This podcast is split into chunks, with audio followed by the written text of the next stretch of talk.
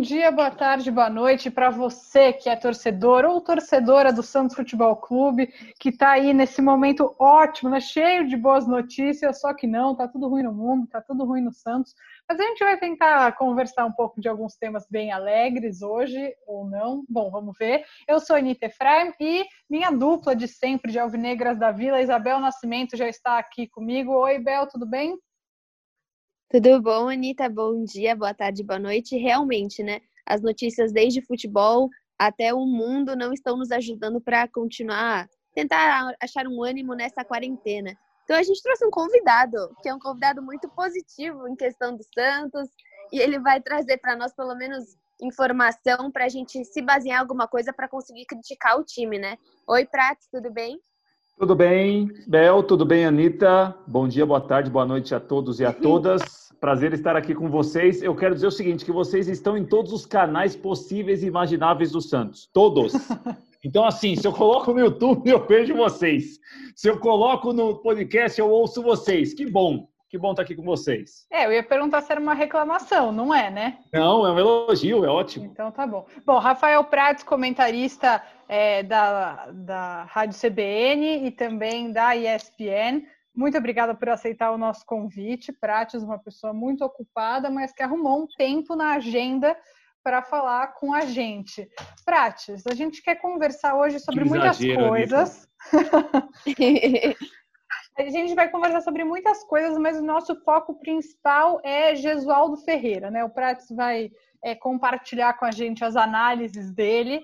E a primeira pergunta que é, a gente queria te fazer, Prates, é sobre o que, que você achou da escolha do Gesualdo Ferreira lá atrás. Você acha que fez sentido em relação à continuidade do trabalho que era feito em 2019? É, o estilo dele é muito diferente do do Sampaoli. Qual é a sua opinião sobre a escolha? É, a dúvida que eu tenho em relação, primeiro, à escolha do nome do Gesualdo Ferreira foi o critério para chegar ao nome. Né? Se, se é que houve algum critério assim muito específico para se escolher o nome do novo técnico do Santos. É, o Gesualdo Ferreira é um treinador que tem um currículo respeitado, um treinador que passou por, por países diferentes, por equipes e situações diferentes, e chegava ao Santos. Eu não sei com qual é, informação sobre o Santos, eu não sei qual informação que o Santos tinha sobre ele. Se o Santos foi buscar alguém parecido com o treinador anterior, com o Jorge Sampaoli, errou, não tem nada a ver com o Sampaoli. É um outro tipo de técnico, pensa o futebol de uma outra maneira. Né? Mas eu, particularmente, acho compreensível e acho interessante o nome para o momento do Santos né? Porque a gente tem de sempre pontuar e contextualizar que é o momento de um clube que passa por, de novo, terríveis dificuldades financeiras, como já passou com o São Paulo também, mas me parece que agora as dificuldades aumentaram, porque é ano eleitoral, é, o Gesualdo Ferreira não recebeu ninguém que, teoricamente, ele teria indicado, ele trabalhou com o que estava à disposição dele, que eu acho que também é e faz parte do trabalho de um treinador, qualquer situação que seja. Então, assim, o nome eu acho compreensível pelo momento. A dúvida que eu tenho é se quem contratou ou se quem chegou ao nome tinha critério para escolher esse nome. Aí eu acho que é uma outra situação. Uhum. Sim, e você, por exemplo, falando do. Agora indo mais para o futuro do Santos, você acredita na permanência dele como pessoa, Gesualdo? Ou você acha que visando um homem, né, um senhor de mais de 70 anos, um, que pode competir apenas um campeonato paulista, você acha que ele permanece? Bel, é assim, o, a situação do Jesus, o mundo acho que vai mudar. Se não o nosso comportamento, o mundo vai mudar porque o que a gente está passando agora é algo assim inimaginável, né? A nossa rotina mudou completamente. Eu acho que a, a, maneira que a gente tem encarado algumas coisas ela mudou completamente. É, e o Gesualdo Ferreira, me parece que em relação à consciência do momento, ele tem. Eu não sei se parte pessoal, se o lado familiar, se isso vai ter algum peso depois para ele ficar ou não. Né? Porque, convenhamos assim, o contrato que ele fez, eu acho que não é um contrato ruim, eu acho que ele não deixaria uma situação que ele tinha de comentarista, teoricamente, uma situação confortável em Portugal, para vir trabalhar no Brasil. Claro que o Santos é um, é um grande chamariz, mas não sei se ele faria isso que fez. E está vivendo agora uma situação que ninguém acho que tinha como imaginar Né? O, talvez o que o Gesualdo está passando agora no Brasil, outros treinadores com a faixa etária dele estejam passando em outros lugares. Eu não acho que é, a, a, pandemia vai abreviar o Gesualdo Ferreira como técnico do Santos, a não ser que o lado familiar pese e aí ele deixa o Santos. Não acredito muito nisso, não. Prates, você não é uma, uma pessoa muito crítica ao trabalho do Gesualdo. Quero dizer, não que você não faça análises críticas, porque análise jornalística a gente sabe que, que é com você, você é um fã desse termo, né? Mas, mas eu queria. O pessoal está ouvindo e está acreditando em você, viu, Anitta? É, que, é bom, que é bom, né? Que você está conseguindo, não, você está conseguindo vender muito bem a situação. Pode Ela seguir. fala isso para todo convidado. Eu sei disso, eu já ouvi todos. Aliás, eu ouço sempre você. que mentira. Mas, Fred, eu quero saber o que, que você acha do trabalho do Gesualdo, do que deu para ver até aqui. É, você acha que ele fez um bom trabalho dentro das limitações, é, dentro do que ele acredita de futebol? Eu sei que é, uma coisa que todo mundo percebe é que as ideias dele de futebol são muito boas. E a execução? O que você tem achado? Acho o trabalho razoável, Anitta. Acho que o trabalho passou por um momento muito crítico, é, de maneira, para mim, até precoce, porque a impressão que a gente que eu tive, por exemplo, é que se criou, obviamente, uma empatia muito grande com o trabalho do Sampaoli. Né? O Sampaoli foi, foi em 2019, no brasileiro principalmente, foi um técnico que fez um trabalho muito bom. Né? E aí a impressão assim, ah, vai chegar agora alguém para fazer um trabalho parecido, para fazer um trabalho igual, pra... é um trabalho diferente. É um outro tipo de técnico agora que está no Santos. Acho que o começo foi muito complicado. Teve uma atuação contra o Palmeiras, que no primeiro tempo, no Pacaembu, o time demonstrou uma disposição que não tinha demonstrado até então. Acho que aquele primeiro tempo contra o Palmeiras, até agora, foi um momento assim diferente do trabalho do Gesualdo.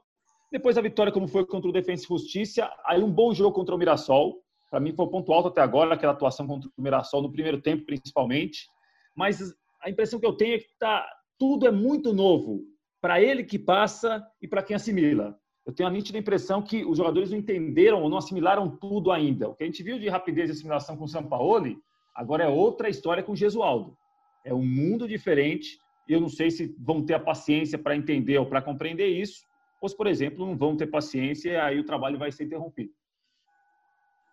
E você acredita que, olhando tudo o que está acontecendo dentro da gestão do Santos, eles estão olhando um outro nome? Um possível, uma possível opção? Você acha que eles estão totalmente ignorando isso, esperando a volta para depois pensar como normalmente acontece? Bel, é, a gente tem que saber o que uma, eu acho que vai ser um, um, uma situação muito importante no ano do Santos, daqui até dezembro, se é que a gente vai ter jogo em junho, julho, sabe-se lá quando, vai ser é a movimentação política. É, a gente não tem uma ideia se o José Carlos Pérez vai tentar reeleição. Para tentar reeleição, ele vai ouvir quem? Se ele ouvir quem, essas pessoas que serão ouvidas, elas preferem o quê? Ou preferem quem? Ele não vai tentar a reeleição e vai terminar o ano com as ideias dele. Eu acho que essa situação política do Santos vai ter reflexo em campo. Acho que, que depende de quem estiver ao lado do presidente. Se ele tiver uma ideia de ficar mais três anos, eu acho que aí os resultados de campo podem, podem fazer acelerar uma coisa que quem está ao lado dele quer. Se não quiserem mais o Gesualdo, ele pode sair. Ou se o Gesualdo não quiser mais o Santos, pode sair. Acho que falar hoje, tentar projetar hoje o que vai acontecer por esse mundo, ainda mais pela situação do Brasil, é assim, é, é, é muito chute e quase nada de informação, porque a gente não sabe realmente o que vai acontecer. Uhum. Bom, mas uma e... coisa que a gente. E vocês você... pensam o que em relação ao Gesualdo? Vocês gostam? Então, Prates, eu vou, vou, dar minha opinião, vamos ver o que, que, você acha da minha opinião, depois também a Bel fala o que ela acha. Eu acho que o Gesualdo é uma peça importante para o momento que o Santos vive, porque ele é uma, uma pessoa que tem um tom apaziguador. Ele não é uma pessoa inflamada, como era o Sampaoli ou como era o Autuori. Ele é um cara que faz o trabalho dele e não, não tem comentários polêmicos e nada do tipo. E no momento que o Santos vive, especialmente agora, e que vivia mesmo antes dessa parada, eu acho que o Santos precisava dessa calmaria. Não, o estilo de jogo não é, é o que mais me agrada, óbvio, sinto falta do, da dinâmica maior em relação ao ano passado, mas eu também acho que o Santos ia implodir com um ano mais de São Paulo, sabe? E também é um cara que não fica indo no microfone para pedir jogador, e coisas assim que o São Paulo fazia. E, bom, chegou o Cueva, chegou o. Até esqueci o nome daquele centroavante horroroso. Uribe. Uribe. Cadê o 9? Enfim. E eu acho que. Tem que lembrar som... dos gols dele para lembrar dele. é, então, fica difícil assim. Então, ele acha que esse, esse caráter menos inflamado tem o lado bom e o lado ruim, né? Que no campo talvez falte, né? E fora de campo é bom, dá uma paz maior se o presidente não fosse. Vocês entenderam, né? Eu... Você entendeu, Bel, se o presidente não fosse? Eu entendi, se não fosse esse tremendo Falador. Pérez, ele é. um, eu, eu entendo o lado da Anitta, mas eu também acho que eu tô discordando muito das últimas atitudes do Pérez. E talvez se a gente tivesse. Como a gente não tem um diretor executivo, alguém que contrapõe o Pérez, eu acho que o São Paulo ele fez muito esse papel. E agora que a gente tem alguém, como a Anitta mesmo pontuou, apaziguador, isso deixa o Pérez um pouco mais livre para acabar fazendo uma sequência de falas, uma sequência de atitudes que eu não concordo. Mas eu, eu tenho certeza que qualquer pessoa que viesse após São Paulo, São Paulo não foi um técnico dentro de Santos dentro do Santos. O São Paulo foi um técnico que fez a torcida entrar numa nova era. Ele fez uma era São Paulo. Fez como existiu a era Neymar, como existiu a era Robinho. Então isso é muito legal, que a torcida do Santos ela precisa dessa motivação. Então, é, agora que a gente está falando bem nesse, nesse lado crítico da questão do, da gestão Pérez, o que, que você está achando dos últimos acontecimentos? Agora falaram que não foi efetivamente só pago 30%, que isso não chegou aos jogadores. É, o que, você acha do que o Pérez, das maneiras que, que o Pérez está lidando com a pandemia? Ah, eu acho que assim, geralmente é de uma maneira muito atrapalhada. E, e, e essa maneira do, do, presidente do Santos de externar muitas situações públicas, é, eu acho que é mais um capítulo de uma situação que não há nenhuma confiança mais, nem dos jogadores com ele, nem dele com os jogadores. Então, assim, os jogadores se sentem expostos por ele. Acho que os jogadores, de maneira totalmente errada, é, expõe muitas situações internas do clube. Isso para a instituição acho péssimo, péssimo, porque você pode é, não suportar alguém que tem um cargo superior ao seu, alguém que hierarquicamente está acima de você. Mas você publicamente é, fazer o que muitos jogadores do Santos fazem ou têm feito, é, de falar, de pedir aumento, de marcar reunião, de, assim, de claramente demonstrar assim, tá uma bagunça aqui dentro, ninguém respeita o presidente, o presidente não respeita ninguém, eu acho para a instituição horrível. Se eles conseguem o resultado que eles querem, aí é uma outra história. Talvez até consigam. Né? Talvez eles chegaram à conclusão que, olha, com o Pérez, a gente combina uma coisa, acontece outra, a gente vai começar a falar publicamente. Porque aí o Pérez vai se sentir incomodado e vai fazer. Pode ser. Acho que pode ser. Acho que para a imagem do Santos é muito ruim. Sempre passa uma imagem de um clube muito bagunçado, muito desorganizado, que é, os, entre aspas, subordinados não respeitam quem está acima deles. Acho que pro clube é ruim. Para a torcida é uma situação chata. Agora, talvez para quem jogue ou para o presidente, eles se entendam assim. Eu acho péssimo. E também é uma coisa que você vê que nos outros clubes isso não acontece, né? Porque o São Paulo também fez um corte unilateral de salários, foi menor, foi de 50%, mas nenhum jogador concordou e não aconteceu isso que está acontecendo no Santos. Tipo, no começo, ah, que coisa chata, não gostei, não gostei, mas não foi a mesma coisa que aconteceu no Santos, né? Eu acho isso mas... muito, muito ruim também será que também não é por exatamente o que o, Prats disse, essa falta de alguém que você efetivamente você é uma figura autoritária, uma, um, não precisa ser autoritária, mas uma figura de respeito. Pode Vocês não ser. sentem falta desse tal diretor executivo ou diretor de futebol que existia na posição do Paulo Torre e agora parece que não aparece muito? Eu não sinto falta do Paulo Autori, mas ah, eu sinto falta de uma figura assim. Acho que sim, faz falta. É, vários times que tiveram muito sucesso recentemente no futebol brasileiro tinham exatamente alguém nesse papel, né? Porque Também... o São Paulo tem o Lugano, por exemplo, né? Que eu acho que é uma figura que os jogadores respeitam muito. E, e por mais que ele seja diretor de relacionamentos internacionais, que não é exatamente esse diretor executivo, mas acaba sendo uma personalidade de respeito. E também o Raí, que é um ídolo do clube. Claro, joga no sim. São Paulo, vê e respeita. Eu acho que faz muita falta, sim. E você, Prato, é, o que acha? Não, então, eu também acho que faz. Acho que essa figura faz também. Agora, eu não sei até que ponto essa figura teria autonomia ou não. E a gente é. viu o Paulo, e a gente viu com o Paulo Autori, o Autori, bem ou mal, fazia o que os jogadores fazem também. Toda semana quase iria falar e reclamava do presidente, reclamava que o que era combinado não, não era cumprido.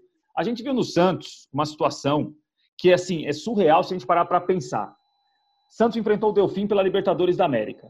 Uhum. Lucas Veríssimo fez o gol. Foi Santos 1, Delfim 0. Terminou o jogo, Lucas Veríssimo foi pedir aumento no gramado depois de um jogo oficial de Copa Libertadores da América. Falando o seguinte, presidente, o senhor valoriza um monte de gente que passou por aqui, eu que fui formado aqui, não me sinto valorizado. Assim, para chegar nesse ponto, e aí o presidente, alguns dias depois da declaração, dizendo o seguinte: ah, eu vou vender mesmo o Veríssimo. Então, assim, você não sabe o quanto que é o jogador contra-atacando o presidente, ou que é o jogador provocando o presidente para o presidente responder ao jogador depois. O que, o que passa a impressão do Santos hoje é o seguinte: todo mundo pode gritar, todo mundo pode falar, todo mundo vai ter razão e todo mundo vai estar errado assim, eu não sei como se trabalha em um ambiente como esse. Eu tenho, por, por exemplo, muita dúvida de como vai ser a volta do, do, dos treinamentos do Santos.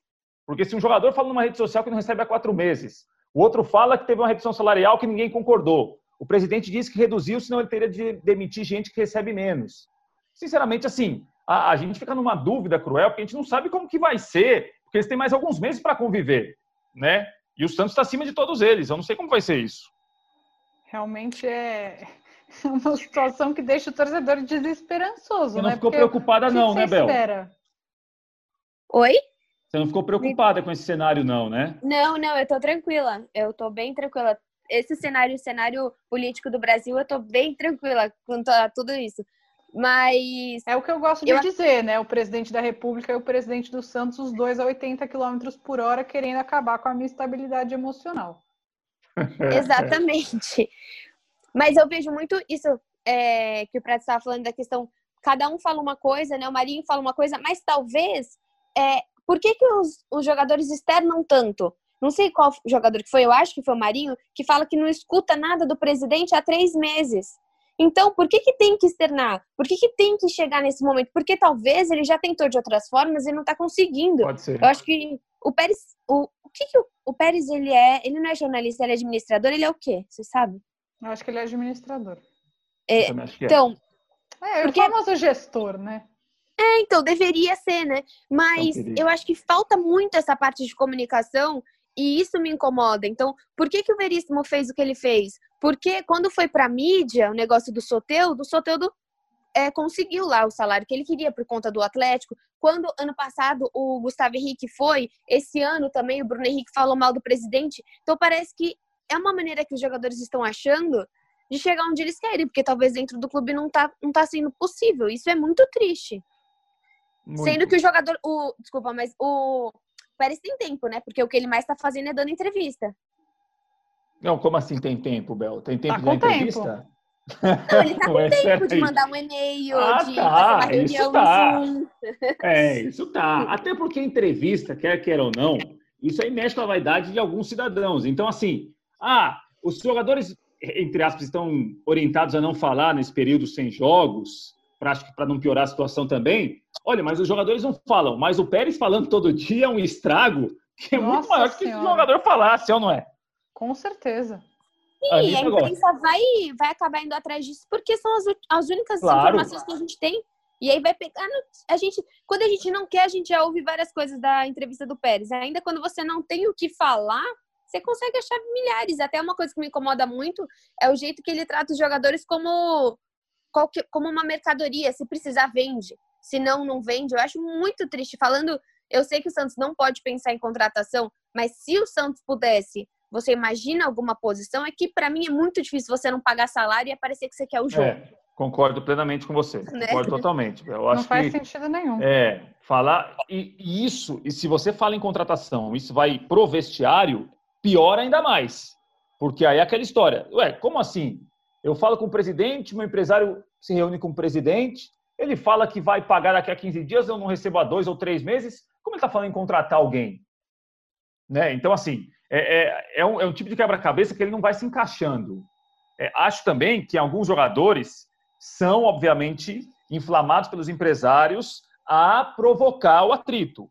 Mas eu estou com você, Bel. Eu acho que para chegar a esse ponto, é que talvez os jogadores já tentaram por outros meios e não conseguiram. É publicamente, quando eles vão e expõem o presidente, o presidente fica incomodado e tenta dar uma resposta, né? Uhum. E no meio disso tudo, Prates, uma pergunta difícil, né? É bem difícil, eu acho. Tá acontecendo tudo isso. A gente está no meio de uma pandemia. O Santos numa crise financeira aguda. O Pérez não está tá mais perdido que segue um tiroteio. É o pior presidente da história do Santos, na sua opinião? Essa é uma eleição difícil do Pérez vencer. Assim, é uma eleição que eu acho que ninguém queria vencer, mas tem muito candidato. E, mas eu, assim, eu não sei. Vamos esperar o final da gestão, porque tem muita situação de gestão que a gente só descobre o que foi a gestão depois, depois que ela sai. É, mas eu acho, por exemplo, os dois antecessores do Pérez piores, ainda piores. Modesto Roma Júnior e Edílio Rodrigues. Mas eu acho que a gente vai ter uma ideia, talvez, do que foi o Pérez em fevereiro, março do ano que vem. Não Uma sei. A briga é braba, né? A briga é muito forte. E você acha que até tem agora um termo, se o Santos está se acruzeirando? Você acha que existe daí, uma. Ô, Bel, você, você, viu que nenhum dirigente diz que está acontecendo isso, mas, mas a gente tem a impressão que todo mundo está nessa. Isso é Sim. é muito louco, né? Porque ninguém fala o seguinte: não, meu time não está cruzeirando, eu não vou gastar mais do que arrecada. Mas quase todo mundo gasta mais do que arrecada. Sim. A diferença agora é que tem o negócio de perder ponto, né? E fiquei preocupada. Sim. Eu, fiquei, eu não fiquei feliz, não. Um monte de gente falando, ah, é, Cruzeiro se ferrou. Eu não fiquei feliz, eu fiquei bastante preocupada, isso sim. É, até porque você vê as coisas que estão acontecendo no Santos e você vê muito parecido, né? Por exemplo, claro. tá bom, não vamos olhar para Santos, vamos olhar para o Atlético Mineiro, como que tá pagando o São Paulo? Vamos olhar para o Vasco, o Vasco ainda não pagou salários em 2020. Então, assim, você vai olhando Abel Braga futebol, não recebeu nenhum salário esse ano. Exatamente. Então, ah, assim, falando sobre isso, Prates, você acha que vai existir um novo olhar para esse tamanho gigantesco de salários que os jogadores ganham? É um cenário pós-pandemia, você acha que assim, daqui a seis meses, se acabar a pandemia, daqui a seis meses, a gente vai esquecer e vai continuar eles ganhando 500, 1 milhão e a população nesse, passando pelo que passa? É, então, eu acho assim, é, a gente, eu digo assim, a gente que acompanha futebol, que comenta futebol, que gosta de futebol, a gente pode até esquecer isso, né? É, mas quem trabalha com futebol não deveria, não. É, por vias, obviamente, muito tortas, trágicas, como é a pandemia, a gente tem visto aí é, os clubes chegando em um momento que a pandemia virou também, a impressão que eu tenho, ela virou uma justificativa de administrações ruins. Então é o seguinte, abril e maio ou junho, meu time não entrou em campo, Tá vendo? Não tem condição de pagar. Mas até março a administração não era boa. O que tem agora é você tem, entre aspas, uma justificativa muito forte, porque você vai perder patrocínio, seu time não vai entrar em campo, você não tem bilheteria, é, a marca não está exposta, tem uma série de coisas aí, mas a administração já era ruim até março. Não é que ela era boa até março, em abril piorou porque teve a pandemia. Não. A pandemia serviu para muitos presidentes, para muitas administrações, a pandemia serviu como uma grande justificativa para explicar o inexplicável, para você explicar que você gasta mais do que você arrecada, que você aumentou dívida. No caso do Santos, o Santos toda semana tem um caso na FIFA. E o caso do Santos que chega à FIFA foi assim: o Atlético Nacional tentou falar com o Santos um ano, ano e pouco. Aí não conseguiu, aí foi para a FIFA. Olha, eu estou tentando falar com o Santos para receber aqui um dinheiro pelo Aguilar, não recebi. Quem sabe na FIFA eles me pagam. Então, assim, eu, eu não sei se a pandemia vai mudar o comportamento de quem dirige o futebol. Acho que deveria. Mas tenho dúvida se daqui a três, quatro meses um time perde dois, três jogos, se essa conversa toda já não, não vale nada. Uhum. Sim, verdade... a, até... Desculpa, fala, Anitta. Não, eu ia falar que, na verdade, a preocupação, claro, é você ser um, um cruzeiro, né, e cair para a Série B. Uma das coisas que o torcedor do Santos mais fala é isso: meu time nunca caiu para a Série B e coisas do tipo. Mas eu tenho medo que vá muito além, que o Santos não vire apenas uma é, um cruzeiro, mas que vem a ser uma portuguesa, que se perdeu aí no meio desse tanto de dívida, hoje não tem nenhum campeonato nacional para jogar, disputa a Série A2 do Paulista e não joga mais o resto do ano, entendeu? Porque é, o buraco parece muito, muito, muito fundo. Óbvio, estou sendo muito pessimista, porque foi um grande processo de, de queda né, da portuguesa, mas do jeito que as coisas estão hoje no Santos, parece que não tem luz no fim do túnel. Essa é a, a minha impressão, que vai ser muito difícil alguma coisa fazer esse time dar uma volta por cima. É, e, e, o Santos sempre foi um, um, exemplo assim de, de um clube que já passou por situações assim, ah, agora o Santos não vai aguentar. E o Santos sempre, entre aspas, tirou algum coelho da cartola, porque o Santos meio que escreve de uma maneira diferente o futebol brasileiro, por revelar grandes jogadores ou por conseguir uma grande venda de jogador revelado em casa. Agora, você não pode toda hora contar com isso.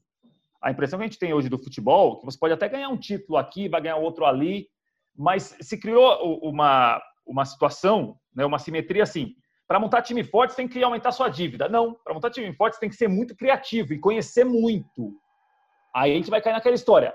Quem conhece, quem é criativo para trabalhar nesse meio com menos dinheiro? O Santos tem hoje uma situação de erro que ela é menor de quem tem mais, do que tem mais dinheiro que ele.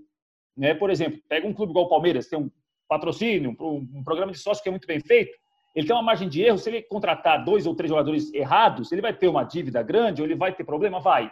Mas ele vai ter uma margem para depois consertar esse erro. O Santos hoje tem uma margem menor. Então, uhum. assim, a margem de erro do Santos é pequena. Não dá para ficar errando. Isso é uma coisa que o Pérez, Cueva e Uribe à parte, a gestão do Pérez contratou bem. As contratações da gestão do Pérez não são contratações ruins. Para dizer que a gente só falou mal do Pérez aqui. Lembra algumas práticas para quem não sabe é, qual que é de cada gestão? Quem foi contratado pelo José Carlos Pérez? É, o Pérez não, não é uma gestão de contratar muito. Se comparado, por exemplo, à gestão do Modesto Roma, a gestão do contratava do Pérez, balde de jogador. Né? É, contratou muita gente, alguns que nem jogaram no Santos, passaram pelo Santos. A gestão do Pérez, Soteudo é uma contratação muito boa. O Felipe Jonathan é uma contratação muito boa. É, o Aguilar, ele foi vendido pelo Santos agora para o Atlético Paranaense, mas teve um momento muito bom no Santos. É, eu acho que a, o Sacha foi uma situação de, de, de, negociação com o Zeca. O Sacha estava quase escanteado, mas o Sacha é uma, uma, uma, peça importante do Santos hoje. O Marinho no Santos jogou que não jogava há muito tempo. Então, assim, acho que há boas contratações. Tem, é verdade. Ah, Carlos Sanches, óbvio. Uhum. Mas tem Quanto Brian a... Luiz, tem Cueva, As... tem Uribe. Oi, desculpa. Quanto às trocas desse ano que ainda não se efetivaram, por exemplo, Vitor Ferraz uh, e Matson e a venda do, do Vanderlei, né? O que, que você acha? Acho que a troca Ferraz e Matson para o Santos foi ruim, mas eu entendo que a situação do Ferraz no Santos era muito difícil de continuar. O desgaste era muito grande. Só acho o Ferraz muito, um jogador muito melhor que o Matson. Acho que se pensar na parte do campo, o Santos trocou para pior ficou com um jogador que era inferior ao que tinha no elenco. Mas o Ferraz tem todo um contexto que vai além de jogar bem ou jogar mal. E o Vanderlei, a impressão que eu, que eu tinha, assim, é um salário muito alto, é, não começaria jogando, e aí o Santos optou, já na era São Paulo, pelo Everson, o Everson foi mantido. Não acho que foram, assim, grandes perdas, não, Bel. Eu acho que a, a troca Ferraz e Matos, o Santos poderia ter tentado algum jogador melhor, mas não foi, assim, não acho que essa, esses dois jogadores que desmontaram, que desmancharam o time, não. Acho que a cachorra da Bel estava querendo dar opinião e a Bel não estava querendo é, não. o que ela tinha a dizer, né? Exatamente. Francamente. eu curioso para saber o que ela ia falar. Isso aqui é censura, mas tudo isso bem, é vamos lá. Cadê vamos a democracia lá. da opinião canina? Eu queria ouvir. Eu também achei. Bom, a pergunta que a Bel ia fazer e agora ela pediu para eu fazer porque ela está censurando a cachorra dela Cadê é a, a cachorra seguinte. da Bel? É, isso, essa é a pergunta que não quer calar, mas daqui a pouco ela volta para responder a gente. Mas, Prates, é, o que, que, você acha dessa ideia aí de trazer Robinho de volta? Você acha que o Pérez talvez veja isso como uma salvação para a gestão dele? Tipo, ah, eu vou gente. trazer esse ídolo de volta e vai, vai salvar aqui a minha. A, o, que o torcedor do Santos acha de mim. Você acha que, que tem essa possibilidade? Pode ser uma jogada eleitoreira? Exatamente. Eu preciso avisar que a. E a cachorra da Bel queria falar? Ela queria ela falar, Bel. A cachorra ia falar do Robinho, Bel. Não, ela chegou da creche, eu tive que buscar ela na porta. Desculpa, jornalismo da vida real, gente. Não tinha ninguém para pegar a Flora, ela chegou da creche. E é isso, mas eu quero muito saber a sua, sua opinião sobre o Robinho e a Flora e a Duda aqui em casa não querem o Robinho de volta. Não, eu não contrataria. Na situação atual, não contrataria. Você, você concorda que... com a Flora, então?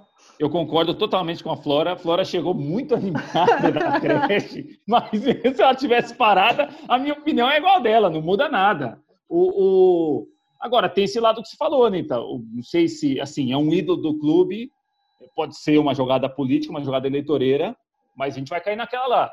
Se não tem dinheiro para pagar quem está lá todos os dias e trabalha todos os dias no Santos, como que você vai contratar alguém que você já tem uma dívida e vai trazer agora, ah, fiz um acordo e tal. Porque esses acordos são muito bons quando você chega, mas depois vai passando o tempo, ninguém sabe direito como que é esse acordo. Né? É o acordo para outro pagar? É o acordo que você vai pagar como? Qual recurso que você vai levantar para pagar esse acordo? É, eu não contrataria. Acho que a situação hoje é, se desenha para um time de muita disposição, time de muita luta. Às vezes vai faltar técnica, é, mas a gente tem que saber o seguinte: você está no Santos hoje. É o seguinte: a situação do Santos é essa. Você topa encarar? Topo. Mas é esse que é o problema que você vai ter. Não vai ser mil maravilhas toda hora. Eu acho que é, esse elenco que o Santos tem hoje, acho que ele entende muito de como, como está e como é o clube nesse momento. Eu não contrataria o Robinho, mas não descarto essa possibilidade. Bom, também acho que esse, essa é a vantagem que eu vejo, que eu estava falando lá atrás, inclusive sobre o Gesualdo, que eu acho que é um cara que entendeu que a situação, talvez os dirigentes que o contrataram tenham sido mais claros do que quando contrataram o Sampaoli, dizendo, olha, a situação é essa, essa, essa, você vai aceitar? Agora também resta saber se não vai ter uma debandada de jogadores aí entrando por vias legais, né, pela justiça, depois desse corte salarial promovido pelo, pelo presidente Anitta, eu posso só fazer um contraponto em relação ao Gesualdo? Eu concordo totalmente com você. Acho que o perfil do Gesualdo para o momento é interessante. Mas será que a gente não pode cair em algum momento assim? Olha, o Gesualdo é apaziguador, o Gesualdo não reclama publicamente de problemas internos, o Gesualdo, entre aspas, entende o que estamos está passando hoje. Isso não pode fazer a gente minimizar problemas no campo. Claro, concordo com você. no campo. Concordo com você. Acho que a gente tem que colocar as duas coisas na balança na hora de avaliar o técnico. E até acho que na hora da contratação tá tudo bem aí, né, Bel? Tá. tá tudo certo. Ela tá chorando, mas tá tudo bem. É... Acho que na própria contratação do São Paulo, é... não sei se foi falado mentiras ou se não foram transparentes com o que o Santos poderia entregar, né? Porque depois, nas primeiras entrevistas dele, já vieram falar: ah, você tinha prometido X em contratações, você tinha prometido é, um outro time, um outro elenco. Então, pelo que concordo com essa questão que a Anitta fala, pelo menos o Gesualdo, ele sabe o que ele tem e ele trabalha com isso. E é isso que a gente vai ver daqui para frente. E ele vai ter que trabalhar com isso e só isso. Vai ter que trabalhar mais com a base. A gente mesmo estava falando do Alex, né, do zagueiro, que agora com a saída do Aguilar, a saída do Gustavo, vai ter que colocar esse menino, vai ter que trabalhar cada vez mais com o que tem, só com o que tem. Sim, é, totalmente. Então, é isso. É isso. Agora, é, o que a gente ouve de jogadores que trabalharam com o Gesualdo, quase todos falam o seguinte: com algum tempo, o jogador falando, né? Eu melhorei com o Gesualdo, eu me aperfeiçoei com o Gesualdo. Agora, esse tempo, às vezes, não sei se é de seis meses, um ano, um ano e meio, dois anos, não sei se ele vai ter esse tempo. Eu espero que tenha. Né? Agora, os jogadores que trabalharam com o Gesualdo na Europa, principalmente, disseram que quase todos falam que o Gesualdo aperfeiçoou muito, melhorou muito. Teremos no Santos. Acho que, acho que esse perfil no Santos hoje pode ajudar para compensar algumas coisas que vão faltar mais na frente. É, e torcer é, mas... para não ter essa saída em massa de jogadores também, porque com menos do que tem vai ficar muitíssimo complicado. Sim, porque por mais que o Gesualdo seja um técnico de tempo, será que o Santos tem tempo para isso? Entendo que ele é um, é um técnico menos agressivo do que o São Paulo, que já começa e já, putz, coloca o seu esquema de jogo. Mas o Santos parece um time que não tinha um tempo, e agora acho que vai voltar e recomeça, né? Recomeça tudo, todo o processo do Gesualdo. Acho que o, o Santos é sempre um time sem tempo de esperar, né? É, mas aí acho que já é uma questão que o torcedor tem que se adaptar, porque tem que entender que a realidade do time é, é outra. Enfim, dá para ficar horas aqui falando dos problemas do Santos, né? Mas o nosso tempo é, já se esgotou. Rafael Prates, muito obrigada por disponibilizar o seu tempo para falar aqui com a gente no Alvinegras da Vila. Você que é sempre um consultor aí de opiniões sobre esse produto, sempre dando seu feedback. A gente agradece muito por isso e também por participar. Anitta e Isabel, quero primeiro parabenizá-las pelo que vocês têm feito no podcast também no canal da Isabel, que eu acompanho, Parcialmente Santista. Acho o nome maravilhoso, acho um dos melhores nomes que existem, Parcialmente Santista. O nome é uma criatividade espetacular. Parabéns pelo trabalho de vocês. Prazer estar aqui com vocês, à disposição quando vocês quiserem. Muito obrigada, Prats. Gosto muito do meu nome também. É, e só para comentar, no último vídeo que eu postei lá no meu canal, do nosso podcast, o Edson Chapini, o Renato Mori, o Everton, o Paulo, o Roger, o Edson, o Marcelo, a Juliana Almeida. Várias pessoas comentaram lá no vídeo. A gente sempre fala se vocês querem deixar um feedback, falar alguma coisa para nós, vocês podem comentar no vídeo, que eu sempre, a Anitta coloca em vários, várias plataformas de áudio, mas vocês podem comentar também no meu canal ou mandar um e-mail, né, Ni? Exatamente, o nosso e-mail é alvinegras.vila.gmail.com, você pode mandar o seu feedback. A gente tem vários programas que acho que ficaram atemporais, né, especialmente nesse período de quarentena. No último, para quem não ouviu, a gente falou com a Nájila Luz sobre como é ser uma mulher no meio do futebol e uma produtora de conteúdo. Com o Felipe Noronha a gente falou sobre tática e com o Caio Nascimento a gente falou sobre a base e alguns dos destaques da base do Santos. Acho que a gente vai precisar bastante deles daqui para frente, então aconselho que todos ouçam. Muito obrigada de novo, Pratos. Até a próxima. Obrigado vocês. Tchau, gente.